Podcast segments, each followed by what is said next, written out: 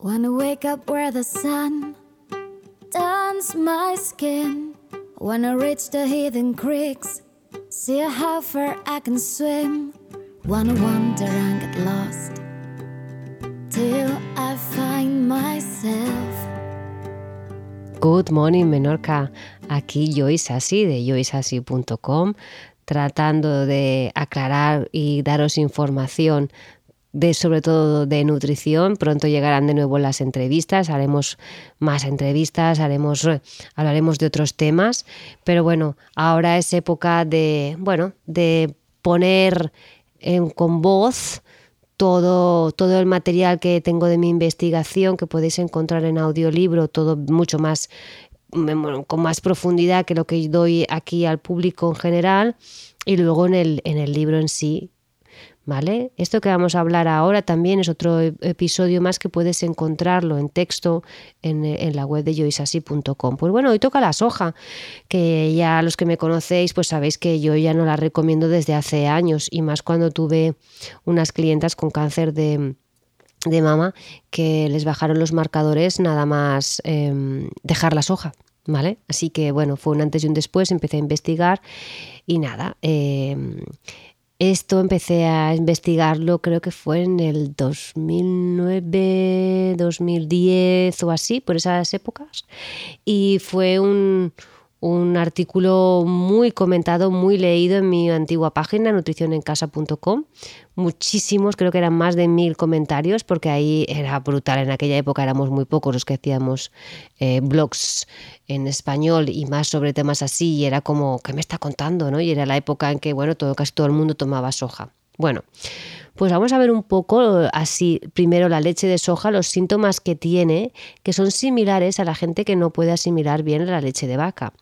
Nos reduce la temperatura corporal creando expansión y distensión en nuestro estómago. Hinchará nuestros intestinos creando diarreas, flatulencias y esto lo que conlleva es una que impide la absorción y asimilación de los nutrientes. ¿Sí? y de otros alimentos que tomemos. A raíz de todo esto, claro, bueno, se nos ha afectado ya el intestino, pues ¿qué va a pasar? Que el cuerpo va a reaccionar con problemas de piel. Acordaros que yo relaciono intestino con, con la piel y también con sistema con pulmón, ¿vale? Nos dice que tendremos problemas en el sistema respiratorio, asma, resfriados, mucosidades y muchas más mucosidades. Y Cuevas nos dice que nos robará hierro de nuestro organismo y nos dice que aunque la soja es un alimento rico en hierro, no es una buena fuente del mismo. Las proteínas de la soja no fermentada, el tofu, la leche y los yogures de soja forman complejos con el hierro impidiendo su absorción intestinal e incluso del hierro procedente de otros alimentos de la misma comida Ojo al dato. Interferirá también en la absorción de zinc, con excepción de los fermentados. Bueno, el miso, tamari, tempe, que yo ya, os digo, incluso con estas clientas con cáncer de mama, eliminamos el tempe y el miso porque era yo ya lo único que recomendaba en aquella época. Ya había quitado tanto la leche como el tofu, que eran, bueno, la soja no fermentada yo ya la había quitado. Y disminuye la potencia sexual. Tiene un alto contenido en purinas, ¿vale? Así que imaginaros. Entonces la gente asidua a tomar leche, pero que toma mucha carne, no suele ser el caso, porque la gente que toma mucha leche de soja normalmente es gente vegetariana, o sea que no toma carne. Pero si aún así hubiese gente que tomase mucha carne y tomase leche de soja, no notaría tanto los síntomas anteriores porque la carne es contractiva y la soja es expansiva y entonces contrarrestan los excesos, pero esto a la larga se nota. También se ha dado caso de de bocio en los pequeños de la casa por carencia de yodo en la dieta, ¿vale? Alimentados con leche de soja, sobre todo en los primeros meses y, los primeros años de vida, ¿vale? Y ya no solamente es no a la leche de soja, ¿vale? Yo también ya, como os he dicho hace un momento, es no a la soja fermentada. Eh, tempe, tamari, salsa de soja, miso, ¿vale? Donde nos dicen que están las propiedades medicinales de, de la soja. Pero bueno, si es que hace unas décadas aquí no teníamos ni papa de, lo que era la soja, ¿vale? Y estábamos todos perfectamente bien y tal. Y ahora es tal el boom que tenemos soja hasta en la sopa y mucho más que en la sopa. En casi todos los alimentos veréis que hay algo relacionado con la soja en ingredientes. Y para mí es un antinutriente, la soja en sí, ya en general. Tiene, contiene muchos antinutrientes y es un gran negocio y ahora lo vais a ver porque de toda la información que, voy a contar ahora viene de la, revista Discovery Salud, ¿vale? Que nos dice que la mayoría de los más de 100 millones de toneladas que se producen en el mundo se cultivan en Estados Unidos, Argentina, China, Malasia, Canadá y Brasil destinándose básicamente a la fabricación de piensos para el ganado y en menor parte como aditivo para alimentos. Pero es que como aditivo para alimentos, vamos, esto está. ¿Qué ocurre? A partir de los años 90 empieza a arrasar muchos territorios que antes eran dedicados al trigo y al maíz, incluso amenazando áreas forestales. ¿Vale? Entonces, eh, lo que está claro es que ya tenemos muchos animales que están alimentados a base de pienso de soja y mucha por no decir el 100% es transgénica. ¿Vale? Entonces esto hay que también tener cuidado. Y muchos pescados de piscifactoría o de costa que también son alimentados con pienso de soja. O sea que esto es importante. Alfredo Envit coordinador de la Asociación de Medicinas Complementarias, dice la soja, incluso aunque no sea transgénica, produce numerosas patologías que están documentadas en la literatura científica desde hace años. La industria de la soja no puede excusarse ya que sabe que es patógena desde hace decenas de años.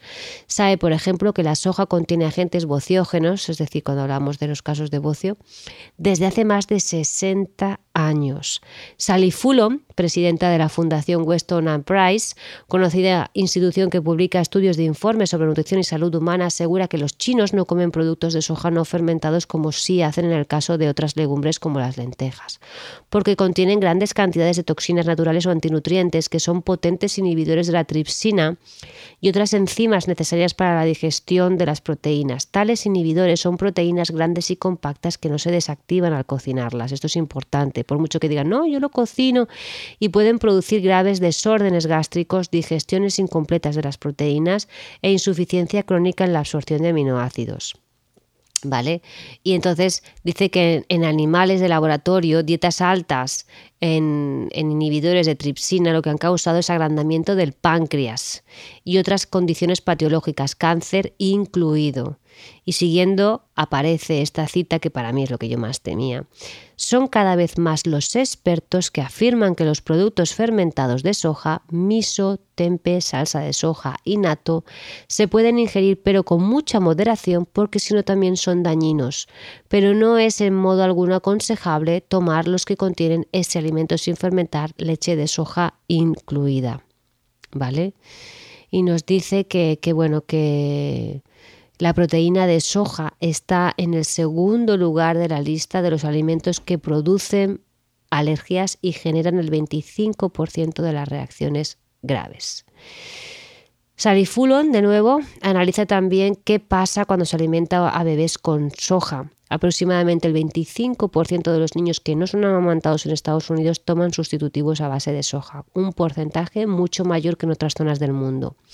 Y se ha calculado que un bebé alimentado exclusivamente con este tipo de sustituto de leche recibe el equivalente en estrógenos, ojo al dato, de al menos 5 píldoras de anticonceptivas al día. Esto es una brutalidad.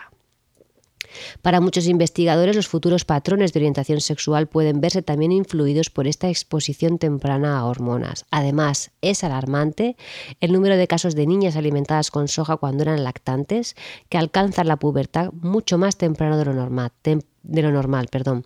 Temprana maduración de las niñas que normalmente provoca más tarde problemas en el sistema reproductivo, incluidos problemas con la menstruación, con la fertilidad y el cáncer de mama. Pero claro, ya no solamente estamos con los más pequeños, también nos vamos y que vemos que esto afecta a los más mayores. Ya nos dice el doctor Long White, especialista en medicina geriátrica, ¿vale? de la Universidad de Hawái, asegura que hay una relación significativa entre el consumo diario de dos o más raciones de tofu y una aceleración del envejecimiento cerebral, capacidades cognitivas más disminuidas y una mayor incidencia de Alzheimer y demencia. Los resultados confirmarían así los de otro estudio anterior que constató que las, mujeres posmenopáusicas con altos niveles de estrógeno en sangre experimentaban mayor declive cognitivo que las que no ingerían isoflavonas de soja. Ojito, chicas, con el tema de las isoflavonas de soja que nos venden en herboristerías por el tema de nuestra menopausia, por favor. Y para rematar nos hablan de cáncer. Todo esto es de la revista del que os he comentado antes, Discovery Salud.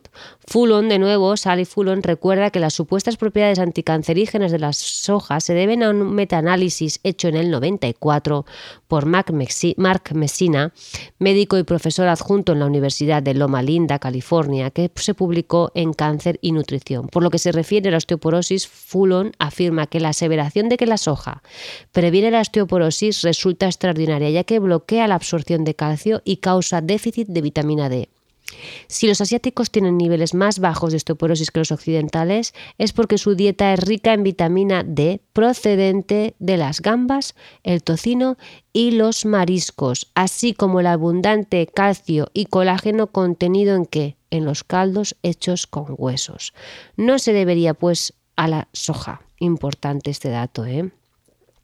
Alfred Envy nos dice que el consumo de soja no solo no, previene el cáncer, sino que puede fomentar los cánceres ginecológicos y tiroideos. Aquí de nuevo la tiroides, es que es, brutal. Asegurando que se han descrito en la literatura científica cáncer de páncreas, mayor tasa de cáncer y leucemia infantil, mayor riesgo de desarrollar cáncer de mama, aumento de cánceres de la vulva, aumento del riesgo de cáncer en la glándula tiroides sigo, aumento de la incidencia de hiperplasia endometrial y un aumento del riesgo de cáncer en la glándula tiroides. Todo ello por consumir soja. Y para concluir, ¿vale? Vamos a ver eh, así, sin agobiaros mucho, pero que creo que es importante, tenemos como síntomas y como alteraciones, como problemas, alteraciones alérgicas y casos de alopecia. Alteraciones del sistema nervioso, como he dicho antes, como el envejecimiento acelerado del cerebro, ¿sí? Que hicieron un estudio de durante más de 30 años sobre 7.000 hombres que demostró que el tofu aceleraba la pérdida de peso cerebral en personas de edad y cuanta que más sojas tomaban, peores eran sus habilidades mentales. Esto es brutal, brutal. Alteraciones del comportamiento, ansiedad, estrés, agresividad, comportamiento de sumisión en animales alimentados con soja Alteraciones del sistema inmunitario, la exposición a fitoestrógenos durante el embarazo y la lactancia se han, se han relacionado con la aparición de enfermedades autoinmunes en los niños. Alteraciones endocrinas. Nos dice el doctor Theodore Kay de la Facultad de Medicina de la Universidad de Kioto, sabemos que desde hace, desde hace, medio siglo que las ratas y los humanos alimentados con soja, especialmente niños y mujeres, sufren agrandamientos de la tiroides. Los niños alimentados con fórmulas a base de soja tienen el triple de enfermedades autoinmunes de tiroides, según el, Departamento de Pediatría de Nueva York. Es que esto es... Eh, a mí, yo fijaros que ya esta información ya la sé, pero es que me sigue poniendo los, los pelos de, de punta, ¿no? Pero de punta. Aumento de malformaciones en el nacimiento, ¿vale? Que esto es importante porque en el Soy Online Service recoge los resultados de las investigaciones llevadas a cabo por la Universidad de Johns Hopkins en Estados Unidos que apoyan la potencial conexión entre el consumo de isoflavonas durante el embarazo, las alteraciones tiroideas y los defectos de nacimiento. Y entre estas alteraciones endocrinas citan alteraciones del páncreas. Niños alimentados con fórmulas de soja tienen el doble de diabetes y alteraciones de la tiroides. La soja contiene sustancias que debilitan la función de la, glándula, tiroides. Yo aquí, por favor, chicas, de verdad que sé que hay bastantes que me estáis escuchando con el tema de la tiroides, ojito ya a dejar de lado la soja, que no te va a hacer ningún... Has pasado toda tu infancia, adolescencia sin soja, no te va ahora, ¿vale? Alteraciones del material genético. Se han descrito alteraciones entre los mecanismos reparadores naturales de las aberraciones cromosómicas y otras alteraciones negativas del ADN. Bueno, y hay una mujer que se llama la doctora Kayla T. Daniel, especialista en nutrición clínica de la Asociación Internacional Americana de Nutricionistas Clínicos de Dallas, que ha escrito The Whole Soy Story, The Dark Side of America's Health Food, ¿vale? con el apoyo de otros doctores que nos dice, no es un alimento saludable, no es la respuesta al hambre del mundo, no es una panacea. Los de mayor riesgo son los niños que recibieron leches de fórmula de soja, los vegetarianos que toman soja como sustituta a la carne y los adultos con enfermedad cardíaca o mujeres menopáusicas medicadas con suplementos de soja. Las personas con problemas de tiroides, reproductivos o con riesgo de cáncer de mama deberían dejar la ingesta de soja. Bueno, mi intuición ya me dijo en su momento, en el 2010, que fue un punto de inflexión, ¿vale? De dejarlo todo, todo, todo, todo, porque yo era una fan del miso, la sopa de miso, a mí me encantaba, ¿vale? Pero hice caso a, mis clientas para que veáis que, hay que no hay que ser nunca estricto con nada.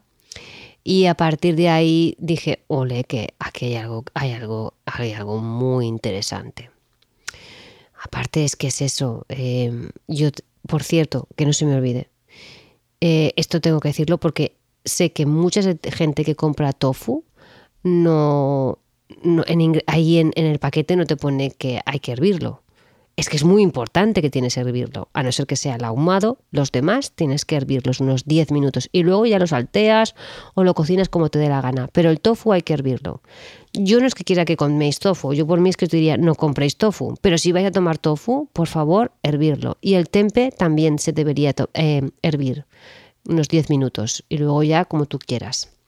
Y un apunte muy importante del doctor Shelton con la combinación de alimentos que dice que si la naturaleza produjera una gran cantidad de alimentos con una proporción casi idéntica de grasas, proteínas y almidón, nuestro sistema digestivo sería probablemente totalmente diferente, ¿verdad? Los alimentos equilibrados en los tres componentes son muy difíciles de digerir. Ojo al dato, es brutal esto.